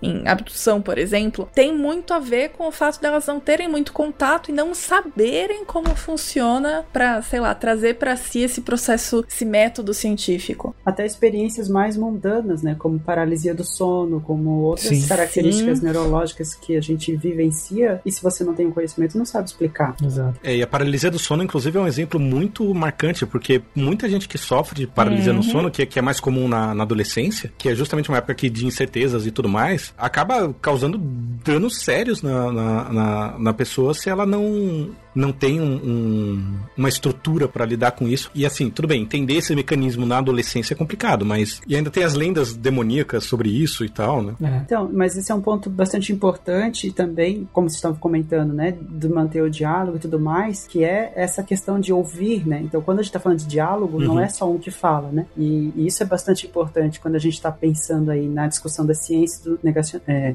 e de combater o negacionismo científico, é de ouvir também quais são as necessidades da sociedade, né? Uhum. É O- comunicação, né? Via de mão dupla, né? Exato. É só lembrar aquele documentário sobre a Terra plana, sobre os terraplanistas lá, Sim. né? Que justamente essas teorias da conspiração, por absurda que seja, a gente ria muito já de, desse negócio de terraplanismo e tal, não sei o quê, só que a, análise mostra que é realmente, porque são pessoas que eh, elas são acolhidas por esses meios, né? Uhum. Elas elas estão lá porque vira a identidade delas, elas são ouvidas, é, por, por, por mais estranha que seja, mais, mais é, de fronteira que sejam as ideias dessas pessoas, elas são ouvidas, as pessoas dão ouvidos para elas. E a gente, na hora como. Se a gente manter essa ideia de cientista na Torre de Marfim, né, que acaba ainda se mantendo, é, às vezes é uma abordagem que alguns céticos têm, inclusive dessa geração pós-Sagan, né? Você pega o pessoal, os quatro cavaleiros lá, né? Dawkins, Hitchens, etc., que tem uma abordagem mais agressiva, inclusive o próprio Randy, acaba dificultando isso porque eles não ouvem essas pessoas e não ouvem justamente os anseios das pessoas que recorrem a essa a, a pseudociência, a essas crenças nessa época pareciam inofensivas, mas que hoje em dia são perigosas, Exato. tipo antivacina e tal, né? E agora anti-máscara, essas coisas, que é o que ele fala no primeiro capítulo. Uhum. Ah, é, o taxista fala que acredita em, em signo e você não vai falar nada e tudo bem, mas o signo tudo bem. A gente vai entrar numa discussão séria aqui sobre signo, mas eu não quero correr esse risco, mas é o que ele fala, é o que o Sagan tá falando no livro. Ah, tudo bem, você fala, ah, beleza, vou deixar ele aqui, não sei o quê. Mas aí, e se ele começa a falar, por exemplo, coisas, não, não falando mal de pessoas de Sagitário, mas falando mal de pessoas que vêm de um certo país ou que têm uma certa cor de pele? Uhum. É, quando que você vai começar a mudar a visão dessa pessoa ou educar essa pessoa com outras visões de mundo ou mostrar para essa pessoa que outras visões de mundo existem, sem que essa pessoa queira te, te fazer uma barreira? Só para fechar essa minha fala aqui, minha, uma, uma amiga minha desses tempos de, de fórum de ceticismo da internet também tem uma frase muito boa que é mais Sagan, menos Dawkins, né? que é justamente essa ideia de conversar. Nesse sentido, tem um professor da análise do comportamento que ele faz uma discussão que eu acho muito importante também, esse movimento das universidades, né? Se a gente analisar esse movimento comportamental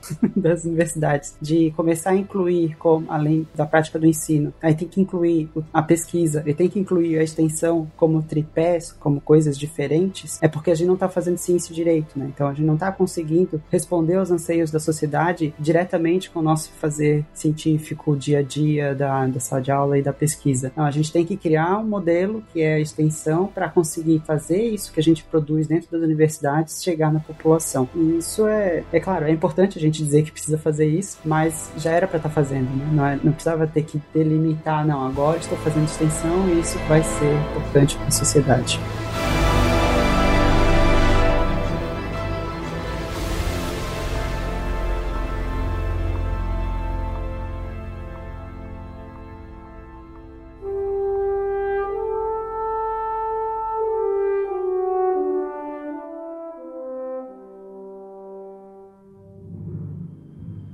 Conheço muitos adultos que ficam desconcertados quando as crianças pequenas fazem perguntas científicas. Por que a lua é redonda? perguntam as crianças. Por que a grama é verde? O que é um sonho? Até onde se pode cavar um buraco? Quando é o aniversário do mundo? Por que nós temos dedos nos pés? Muitos professores e pais respondem com irritação ou zombaria, ou mudam rapidamente de assunto. Como é que você queria que a lua fosse? Quadrada? As crianças logo reconhecem que de alguma forma esse tipo de pergunta incomoda os adultos. Novas experiências semelhantes e mais uma criança perde o interesse pela ciência. Por que os adultos têm de fingir onisciência diante de crianças de 6 anos é algo que eu nunca vou compreender. O que há de errado em admitir que não sabemos alguma coisa? A nossa autoestima é assim tão frágil. Além do mais, muitas dessas perguntas se referem a problemas profundos da ciência alguns dos quais ainda não estão plenamente resolvidos. A razão para a Lua ser redonda tem a ver com o fato de a gravidade ser uma força central que puxa para o meio de qualquer mundo e com o grau de resistência das rochas. A grama é verde por causa do pigmento clorofila, é claro. Todos nós tivemos essa informação martelada em nossas cabeças na escola secundária. Mas por que as plantas têm clorofila? Parece tolice, uma vez que o Sol produz sua energia máxima na parte amarela e verde do espectro. Porque as plantas em todo o mundo deveriam rejeitar a luz solar em seus comprimentos de onda mais abundantes. Talvez seja um acidente consolidado na história antiga da vida sobre a Terra, mas há algo que ainda não compreendemos sobre a cor da grama. Há muitas respostas melhores do que fazer a criança sentir que está cometendo um erro social crasso ao propor perguntas profundas. Se temos uma ideia da resposta, podemos tentar explicar. Uma tentativa, mesmo incompleta, proporciona nova confiança e encorajamento. Se não temos ideia da resposta, podemos procurar na enciclopédia. Se não temos enciclopédia, podemos levar a criança para a biblioteca, ou podemos dizer: Não sei a resposta. Talvez ninguém saiba. Quando você crescer, será talvez a primeira pessoa a descobrir tal coisa.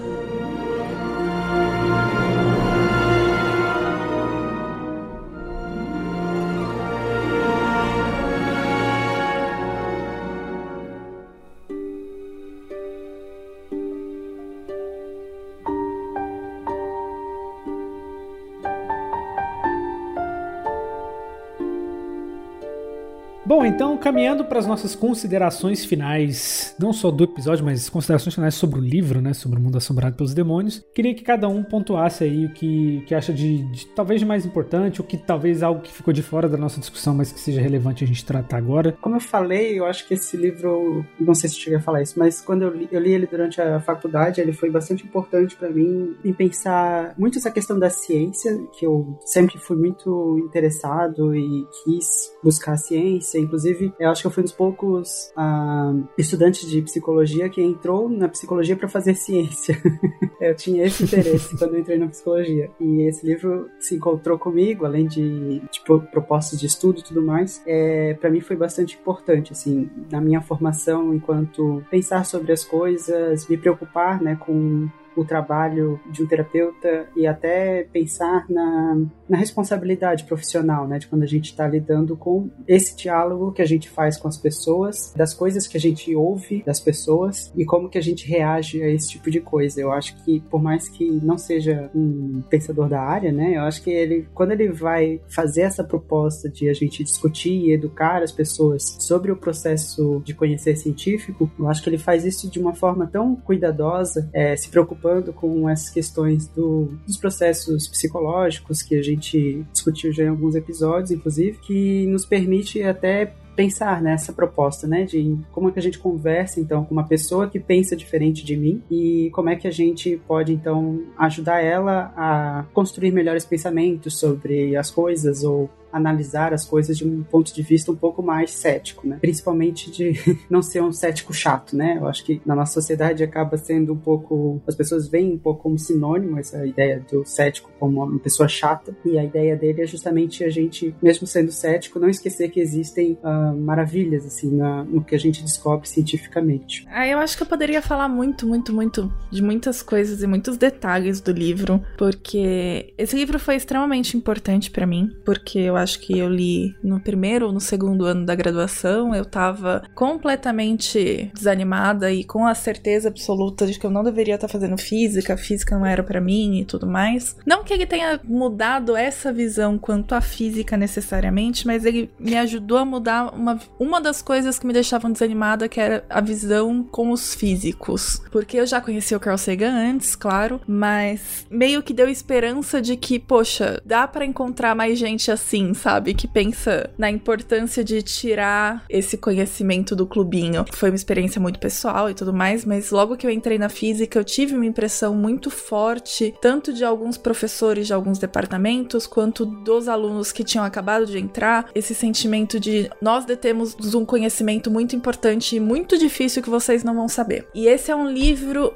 em que todos os lugares que você olha para o livro, ele tá preocupado em falar da importância de tornar o conhecimento público, em fazer todo mundo ter acesso a isso e todo mundo conhecer o método científico, todo mundo entender como se faz ciência. Eu costumo falar muito que muito do que eu tenho muito essa visão de que a pseudociência tem tanto espaço porque as pessoas gostam de ciência, elas só não sabem o que é ciência. E isso para mim fica muito claro quando quando eu li esse livro, né? Porque todo mundo gosta. As pessoas vão atrás de, de, de terapias fantásticas e pseudocientíficas porque elas prometem melhorar e elas prometem melhorar com algum embasamento. E aí elas não sabem chegar na conclusão e seguir aquele, aquele caminho e falar: opa, peraí, que esse embasamento não, não diz respeito a isso que está acontecendo. Mas ela, existe um interesse e uma certa, um certo respeito ainda pela ciência como um todo. E eu acho que quando eu li o livro, pela primeira vez, ele serviu muito para me fazer perceber que eu podia sim estar na física, num ambiente com muita gente assim, mas eu poderia encontrar outras pessoas com as mesmas preocupações de transformar aquilo público, de, de não ficar dentro do clubinho só detendo aquele conhecimento e que isso poderia ser feito de uma forma agradável, de uma forma não arrogante. Eu ainda acho que eu sou uma pessoa extremamente arrogante, em parte pela formação, em parte pelo ambiente, em parte, sei lá, por personalidade mesmo, mas é o tipo de, de livro que dá, coloca um pouquinho o pé no chão pra gente deixar de ser um pouquinho. ser um pouco mais humilde e lembrar que se você quer efetivamente comunicar para as outras pessoas, você tem que aprender a comunicar para as outras pessoas de uma forma efetiva, apesar de não ser de forma alguma um livro sobre comunicação, mas ele te lembra tanto da necessidade de que, poxa, se você quer que todo mundo saiba essas coisas, você tem que conversar com elas direito. E com, conforme você vai lendo algumas coisas, você fica, poxa, mas que absurdo pessoas acreditarem em abduções, por exemplo. É, é inacreditável. É o que a gente sente quando a gente vê terraplanista hoje. A gente quer morrer quando vê terraplanista hoje. E aí você tem que lembrar que se você quer chegar nessas pessoas, você tem que dar um jeito de fazer isso de uma forma um pouco mais humilde, menos arrogante. Eu acho que isso é uma coisa que pelo menos eu sinto lendo o livro. Ele não escreve como eu esperaria que todos os físicos escrevessem. Outra coisa que eu acho importante que eu queria só comentar, na verdade não é importante, é só engraçada, é que tem um trechinho, que é um trechinho que tá um pouquinho antes do que o, o Elton falou no começo do episódio sobre a quântica funcionar, que ele comenta sobre o trabalho do divulgador de ciência, de ter que simplificar conceitos para trazer esses conceitos para as pessoas. E aí dá o exemplo da física quântica. Porque se, se alguém quer entender mecânica quântica de verdade, a pessoa tem que entender muita coisa antes. Infelizmente, mecânica quântica é um assunto muito complexo. E aí ele só comenta que. Eu vou ler um trechinho aqui. O trabalho do divulgador da ciência, tentando transmitir uma ideia da mecânica quântica a um público leigo que não passou por esses ritos de iniciação, no caso que eu falei sobre aprender álgebra álgebra e aprender física 1, 2, 3, 4, 5, sabe? Chegar até física moderna para conseguir aprender quântica e essas coisas, é desalentador. Equação diferencial. Exatamente. é desalentador. Na realidade, acho que não existe nenhuma divulgação bem sucedida da mecânica quântica, em parte por essa razão. E eu só queria comentar isso, que é porque esse é um grave problema que a gente ainda tem que enfrentar, que é divulgar mecânica quântica direito, porque eu também concordo com ele. Eu acho que não existe uma boa divulgação de mecânica quântica, porque é um assunto muito difícil, muito complexo e que parece que a física quebrou. Mais a palavra de um físico aqui, na palavra de mais um físico aqui. Eu entendo isso que a Marina falou. Eu sou de uma geração um pouquinho antes da Marina na física, né? Eu sou, sou tá, tá, tá veterano dela, alguma coisa assim. eu também cheguei lá na graduação e tive essa visão, sabe? Me, me ensinaram, olha, aqui é o, apontaram para um certo departamento lá e falaram, aqui é o Olimpo. E. Quem, quem está ouvindo e conhece sabe que departamento é. É, e quem não conhece não precisa conhecer. Não. E fica essa impressão, sabe? E, e existem pessoas que estão nessa situação de Olimpo, de, de, de, Torre de Marfim. E antes de eu entrar, eu entrei em 2003 na graduação. Em 2001, eu tava nesses meios, no uh, internet, como eu falei, né? Fórum de ateu na internet, fórum cético na internet, e uh, lista de e-mails e tal. E tinha muito disso, da visão do Dawkins. Bom, o, o Sagan também influenciava o pensamento das pessoas. Né? E algumas frases do Sagan me lembravam, quando eu reli agora esse livro, eu lembrei muito dessa época. Na época que eu tava fazendo os meus estudos nessas coisas, né? Lendo na internet textos sobre essas coisas. E aí, eventualmente, eu cheguei no livro do Sagan. É, é justamente isso, que o, o jeito de pensar, o, a maneira com que as pessoas viam a ciência, a maneira com que as pessoas viam a, a, as pessoas que eu digo desse círculo, né? Do, do, do, dos grupos de ceticismo na internet, é uma coisa homogênea, uma coisa bem popperiana e muito fundamentada no que o Sagan fala. Inclusive, quando ele a gente voltava muito nessa coisa antirreligiosa, né? Nessa, nesse tempo. E a, algumas das coisas que ele fala que fundamentam essa ideia antirreligiosa. E a gente, no alto dos meus 15, 16 anos, eu achava isso o máximo e, e, tudo mais. E eu tinha essa posição um pouco de embate, né? Depois eu li o livro do Sagan e eu, eu acredito que, como eu falei, que as coisas que eu li no livro hoje são coisas que eu considero razoáveis. Ah, é claro, é isso mesmo, né? Que faz parte de quem eu, eu da, da forma com que eu penso. Eu percebo que provavelmente eu só não me tornei uma pessoa muito mais arrogante do que eu já sou. E assim, se a Marina é arrogante, eu não sei o que, que eu sou, né? Então eu só não me tornei pior por causa desse livro, né? Por causa uh, do Sagan, por causa do, do, do Cosmos, do seriado Cosmos, da maneira com que ele explicava as coisas. Nessa época, inclusive, que eu comecei a ler esse livro, a gente tava num esforço porque não existia na época é uma versão legendada disponível do Cosmos, né? Da série Cosmos. É, então, assim, não, não tava sendo distribuída no Brasil para comprar em DVD, por exemplo. E aí havia um esforço uh, de crowdsourcing da gente traduzir as legendas que existiam em inglês pro português, né? Então eu peguei aquele episódio do para você fazer uma torta de maçã, você primeiro precisa criar um universo. Eu comecei a traduzir aquilo e aí é justamente isso, quando a gente faz a tradução do texto, assim, eu tinha que ler com muito cuidado aquilo. E, e aí eu comecei a, a, ver que a maneira com que ele explicava é uma coisa realmente fascinante. É, ele não tá simplesmente soltando um monte de fatos gelados na sua cara, né? Ele tá uh, te fazendo ficar excitado com, a, com, essa ideia. E é uma coisa que me levou também a, a, a querer mexer com divulgação científica e uma divulgação científica justamente que não vai ser esse monte de de, fatos jogados para pessoas, né? Eu brinco que episódio do Dragões com Elton é, uma, é um aulão, mas é justamente porque eu dou valor a isso que ele fala, de todo o processo, que a Marina falou também, de todo o processo, sabe? Eu vou falar de quântica, é, será, eu tenho que falar de física 1, física 2, física 3, equações diferenciais, álgebra linear? Tá, pra pessoa, para quem eu tô explicando, poder fazer uma previsão usando física quântica, sim. Qualquer previsão que você vai fazer com física quântica, você tem que saber álgebra linear. Qualquer pessoa que vai fazer previsão com física quântica e não faz não fala de álgebra linear, não tá fazendo física quântica. Preciso pistolar aqui. Mas, é, e para manter minha, minha, minha posição de arrogante. Mas é, é, essa coisa de o processo, e esse livro fala muito disso, o processo científico, né? Da onde que vem a quântica? Por que, que a quântica é tão estranha? Da onde que vem isso? No nosso episódio do Dragões sobre física quântica, a Rebeca fez essa abordagem também, que foi também um monte de informação, mas com o objetivo de falar: olha, essa coisa é estranha desse jeito por causa de tudo isso que a gente observou. Porque a gente tentou hipóteses mais simples e elas não, não batiam com o experimento, né? E valorizar esse processo da construção científica é importante e é uma coisa que eu tento trazer para todos os trabalhos que eu faço. Inclusive quando eu tô dando aula de álgebra linear, né? Eu tento trazer esse processo de falar: olha, essa coisa é complicada, mas é importante porque ela vai dar todo esse poder pra gente depois, né? E não só, ah, a matriz você faz a continha com a matriz assim. E isso eu acho que vem muito daqui. E é engraçado, porque realmente essas coisas de. Foi, foi até bom reler esse livro, mas essas coisas da gente. Da, da maneira com que, a, que eu vejo a ciência, da maneira com que eu vejo a maneira com que a ciência tem que ser divulgada e de como furar as barreiras das pessoas que, quando eu escuto a palavra ciência, pensam, ah, não, porque é, é, é tecnocracia, é uma outra religião tão dogmática quanto. Sim, a gente tem um, um, uma espécie de dogma científico que é justamente, basicamente, o, o Popper, né? Da gente fazer hipóteses testáveis, falseáveis, mais importante do que testáveis, né? Essa ideia de a gente fazer uma hipótese falseável e testar isso, a gente acaba levando para outras áreas da nossa vida e tem outras consequências, né? Então, esse meu histórico aí de vida,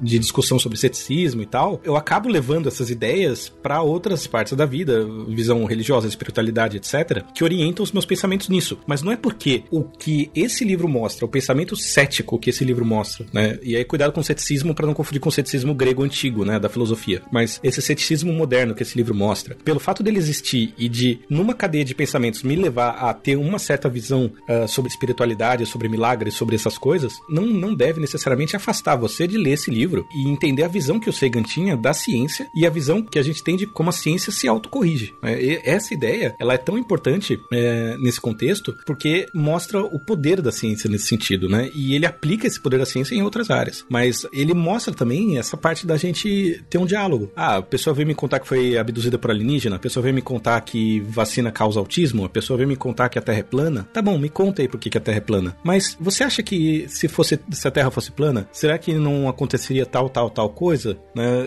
E se não acontece, como é que a gente vê isso? Não, é? não quer dizer que, ah não, porque a Terra não é plana, porque o, em 2000 lá, o, antes de Cristo, o cara foi lá e botou um pedaço de pau em Alexandria e mediu o tamanho da... É diferente a, a, a abordagem. E, e, é bom, acho que de vez em quando, a gente reler esse livro revisitar esse livro, como eu tô fazendo agora depois de 15, 20 anos, é, para lembrar desses pontos mais sutis, né? Do diálogo, de você não é, descartar a, a, vivência da outra pessoa, a experiência da outra pessoa, e você tomar cuidado, justamente na, como no capítulo de terapias, de você entender como que as, essas ideias vêm parar nas pessoas e como que a gente pode evitar que isso cause dano. Que é, é esse argumento dele. No primeiro capítulo ele fala: a pessoa pode acreditar nas suas coisas lá, lá, lá, mas em que hora que isso começa a causar dano? Tem algumas coisas que são obviamente danosas: antivacina, racismo, xenofobia, mas e às vezes coisas que são talvez é, inofensivas, elas podem abrir caminho para outras ideias. Então é bom a gente não necessariamente macetar a ideia da pessoa. Ah, a pessoa acredita em signo, toma aqui, seu, né, xingar a pessoa ou descreditar a pessoa. Como aconteceu alguns anos atrás, teve um grande rebuliço nas redes sociais por causa disso. Mas dá para as pessoas as ferramentas. É aquela ideia de ensinar a pescar, né? Dá as ferramentas para as pessoas para entender o que ela tá acreditando, para entender as informações que chegam a ela, para filtrar as informações que chegam a ela. Só que é um método, é um método que dá trabalho,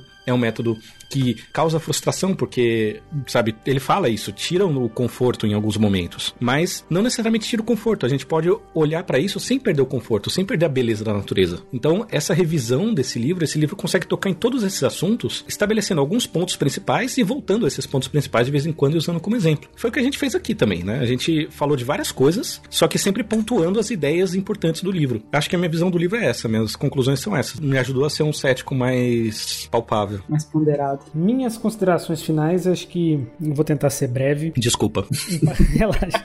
Teve impactos grandes, né, na, esse livro na minha vida de diferentes formas, assim. Acho que na vida profissional, com certeza, né. É, falei aí da, da questão da, da, parte de ciência de base, que me tocou profundamente também, mas a, a própria ideia do dragão na garagem, né, que, que depois motivou até, é, motivou eu e o Luciano, né, a gente criar o podcast com esse nome, né. É, mas toda a questão da visão cética da gente aplicar os métodos científicos em, em outras partes da nossa vida, não a ponto de, de tornar um chato, né, de ver tudo, mas de tentar pensar sempre, peraí, tá fazendo sentido isso aqui? Peraí, como que eu posso verificar se isso aqui faz sentido ou não e tudo mais? E, e isso na ciência, né, na, na, minha produção científica é o que me guia, né, no fim das contas, mas também me ajudou muito pessoalmente. Beleza, eu li o capítulo do Dragão na Garagem lá no, no início da faculdade, mas eu, eu não tive muito contato com o livro depois disso, nem com o Seigan, né? E aí eu tava uma época já um pouco é, angustiado com a minha falta de, de, espiritualidade, digamos assim, né? Quando eu me descobri, né, como uma pessoa é, cética e tudo mais. E, mas eu não tinha muito embasamento, talvez para me ground, né? Como é que é a palavra em português? Fundamentar? Fundamentar, é, pra ter uma base mesmo, né? Porque eu ficava muito só angustiado, assim, de, ah, agora eu não, não tenho mais, o que, que eu vou fazer da vida, né? Se, se... Tava meio nihilista, digamos assim. E aí, quando tive contato de novo com o texto do, do Pálido Ponto Azul, e depois que eu corri atrás do, do, do Cosmos, inclusive devo ter visto Cosmos legendado pelo Elton, provavelmente, que ah, tinha a versão falseta.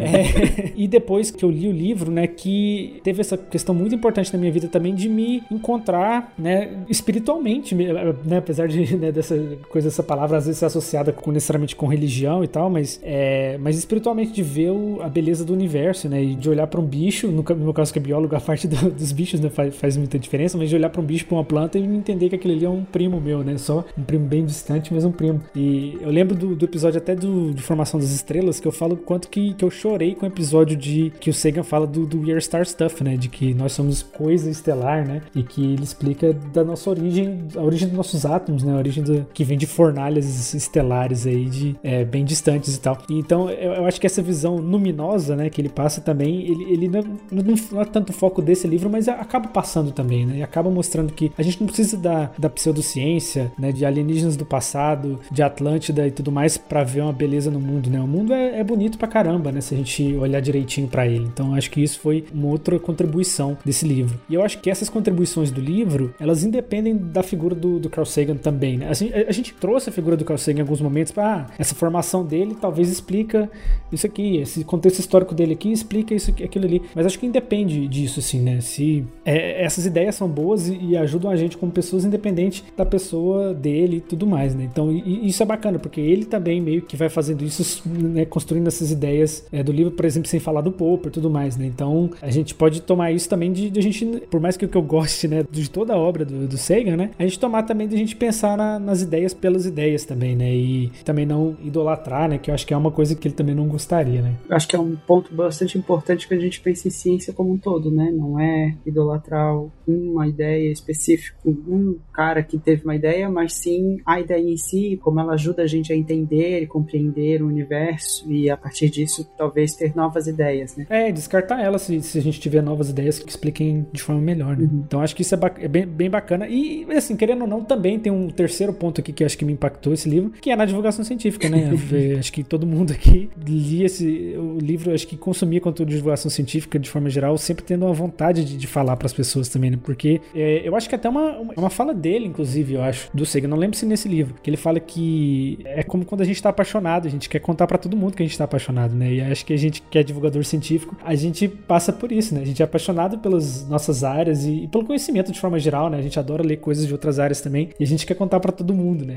Então, eu acho que isso embasa muito do, do que eu me dediquei a fazer e do que hoje vocês fazem mais do que eu, inclusive no Dragões de Garagem, né? É, mas, mas eu acho que é isso. Para dar notas, então, né? Vamos dar as nossas notas aqui ao, ao livro, né? É que a gente sempre tem a nossa tradição de episódios de livros. E eu dou aqui, eu poderia dar, sei lá, um 9,5, 9, porque, ah, tem coisa datada, ou tem, ah, não sei, tem, ele podia botar referências e tal. E eu acho que realmente são, são pontos que, que dá para tirar a nota do livro se alguém for mais, mais cri-cri nesse ponto. Mas eu, por tudo que, que eu falei, por, né, pela importância do, desse livro na minha formação e na, na construção e do Dragões de Garagem, não tem nota menor do que 10 dragões invisíveis, inodoros, incorpóreos, atérmicos na garagem. ah, peraí, deixa eu enxugar a lágrima aqui. Eu temo que a gente, por causa do, do risco da gente acabar usando esse livro como uma bíblia do ceticismo, né? Eu vou ser forçado a dar oito sondas retais alienígenas. Que nota. Eu tenho algumas pequenas críticas, mas eu tenho uma crítica um pouco grande ao livro, que é o fato de que pra gente que tá acostumado a ler coisas é, desse teor e procurar esse tipo de conteúdo, não é um livro necessariamente tão denso. Mas pra quem de repente cai nesse assunto de uma vez, ele é um livro muito cheio de coisa. A pessoa vai terminar de ler e vai ficar, nossa, cansei. Tipo quando você lê Saramago, sabe? cansa, é ótimo, mas cansa, é tipo isso. Não porque a leitura Eu acho que ele tende a ficar talvez mais difícil ainda, pelo fato de ser datado também. Acho que talvez fica mais difícil das pessoas pegarem ainda algumas coisas, né? Com o tempo, né? Pode ser, pode ser. Mas porque tem É fácil de cansar dos ufos. muita, muita, muita coisa, assim. É um livro que tem. É, ele é bem gostoso de ler, mas ele é cheio dos pequenos detalhes que te dão insights. Então você vai pensar em muita coisa de forma que é possível que canse. Então, se você cai nele logo de cara, assim, sem ser uma pessoa já bem interessada pelo assunto, sei lá, como primeiro livro da temática, digamos assim, ele acaba sendo um pouco mais pesado. Então, por isso eu vou dar nove cristais de realinhamento de energia quântica.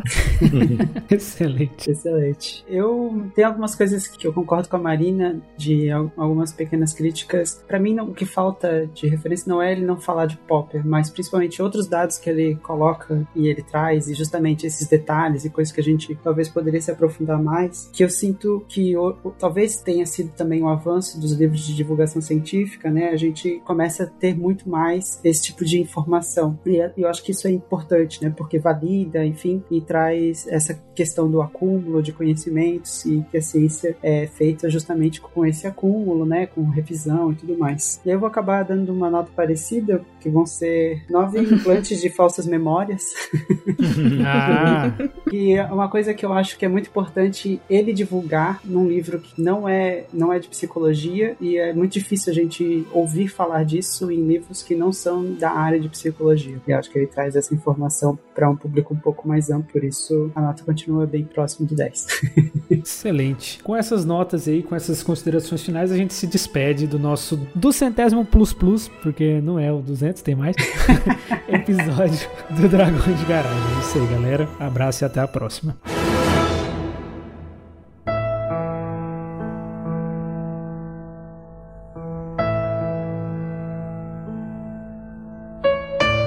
Um dragão que cospe fogo pelas ventas vive em minha garagem.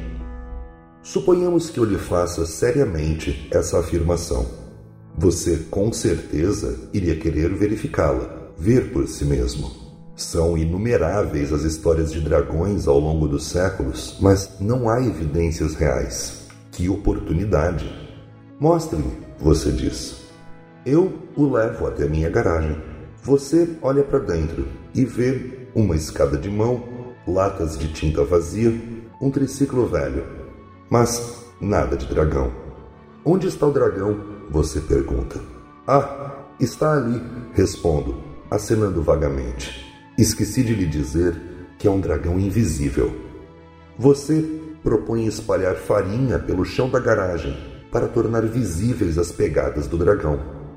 Boa ideia, digo eu, mas esse dragão flutua no ar. Então você quer usar um sensor infravermelho para detectar o fogo invisível.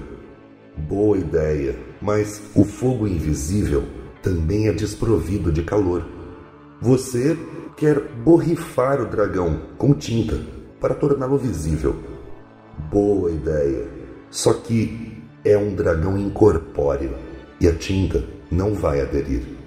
E assim por diante. Eu me oponho a todo teste físico que você propõe com uma explicação especial de por que não vai funcionar.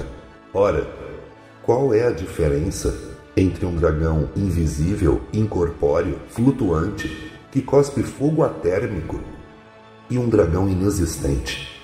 Se não há como refutar a minha afirmação, se nenhum experimento concebível vale contra ela, o que significa dizer que o meu dragão existe? A sua incapacidade de invalidar a minha hipótese não é absolutamente a mesma coisa que provar a veracidade dela. Alegações que não podem ser testadas, afirmações imunes a refutações, não possuem caráter verídico. Seja qual for o valor que possam ter por nos inspirar ou estimular nosso sentimento de admiração. O que estou pedindo a você é tão somente que, em face da ausência de evidências, acredite somente na minha palavra.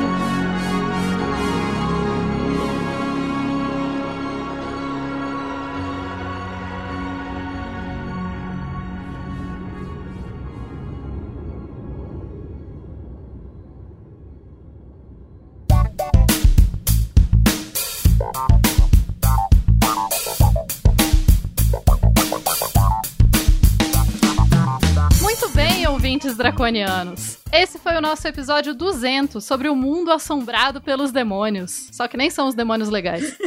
Bom, e estamos aqui, eu e a Erika, para ler os e-mails que nos foram enviados na quinzena de lançamento do episódio 199 sobre falácias. Só que antes dos recadinhos, vem os recados dos dragões, que começa com Seja Doador. Se você quiser ser nosso mecenas e continuar apoiando o nosso trabalho, você pode nos ajudar através do Patreon, do Catarse e a gente está reformulando nossas recompensas e formas de contribuição. Logo, logo, nós teremos novidades. E apesar da gente sempre falar isso, é de verdade dessa vez. E a gente, a gente agradece imensamente todo mundo que ajuda a gente. Muito obrigado. Muito obrigada, gente. E o legal é que quando você ajuda a gente, você está colaborando pra gente ter as nossas coisas incríveis, como as cientirinhas, que agora tem toda segunda e quinta com o queridíssimo Marco Merlin arrasando e ficando muito muito, muito produtivo nesse momento. E que são maravilhosas. Nossa, é bom demais. Eu, eu fico sempre. Vocês não sabem, mas a gente recebe antes, assim, tirinhas, então é muito divertido. Maravilhoso. E além disso, tem o incrível Trabalho de Mesa, que é o projeto da casa. Ele voltou já, tá com episódios muito bons. E eu ouvi dizer nos bastidores que eles gravaram um episódio sobre atuação, que é o episódio mais incrível que eles gravaram. Então fiquem ligados que tá para sair. Ouvi o mesmo boato, hein? Ouvi o mesmo boato. Ele tá rodando por aí, esse boato. Né? Pois é. Então, estamos ansiosos. Quero muito ouvir. Além disso, tem o nosso programa no YouTube, o Notícias da Garagem, com a presença da Tabata, que traz notícias rápidas sobre descobertas da ciência que andaram se destacando. A gente sabe que tá um pouquinho parado, mas se você é pesquisador brasileiro, acabou de publicar o seu trabalho, manda pra gente um resumo, um resumo acessível pelo contato arroba dragõesdegaragem.com, que assim a gente pode falar sobre o seu trabalho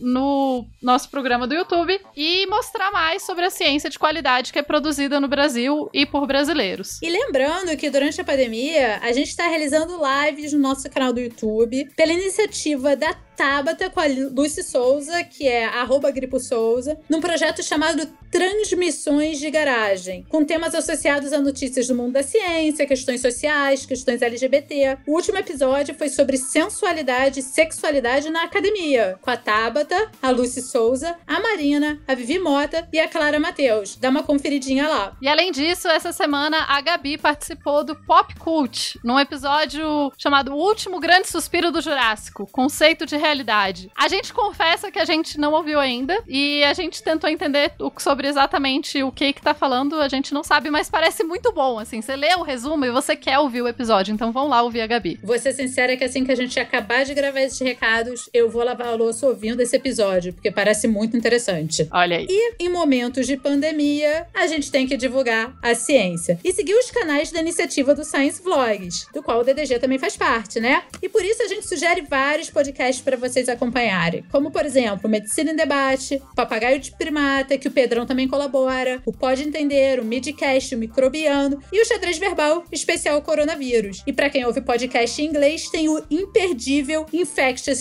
Historians. Olha, o Infectious Historians trata de pandemias, epidemias e essas coisas ao, redor, ao longo da história da humanidade. Eu recomendo demais. Tem. Assim, é daqueles podcasts que você ouve e você fala, ai, eu queria traduzir ele pra ter, levar pra mais gente? Tipo isso. É muito, muito bom. E claro, se a gente tá falando de ciência, etc., tem o canal do Atila no Telegram, que é Corona Underline Atila, e no Twitter, arroba Atila. No YouTube você também pode seguir o canal do Atila. Sigam lá, porque daí fica por dentro das últimas novidades da pandemia que nos assola. E nessa quinzena nós temos novos mecenas e a gente quer dar as boas-vindas pro Moisés Rodrigues e pro Rudá Alves Leite. Brigadão, gente, por apoiar o nosso trabalho e permitir que a gente continue levando uma ciência acessível para todos. E claro, abraços para todo mundo que mandou e-mail, que comentou no site do DDG, na página do Facebook, no canal do YouTube, no Castbox. Inclusive você, Jean Carlos, que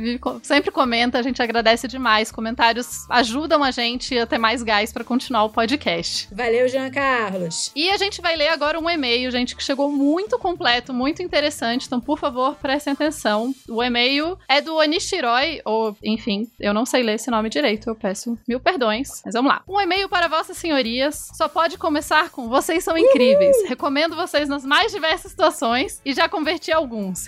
Obrigada. Ai. Isto posto, queria tecer um comentário sobre o episódio de falácias. Devo dizer que senti a falta de um filósofo na mesa dessa vez. Pensando bem, não. Nós somos chatos demais. não tragam filósofos pra conversa, mantenham distância segura. Eu convivo com filósofos e eu diria que não, eles são legais, gente. Que isso.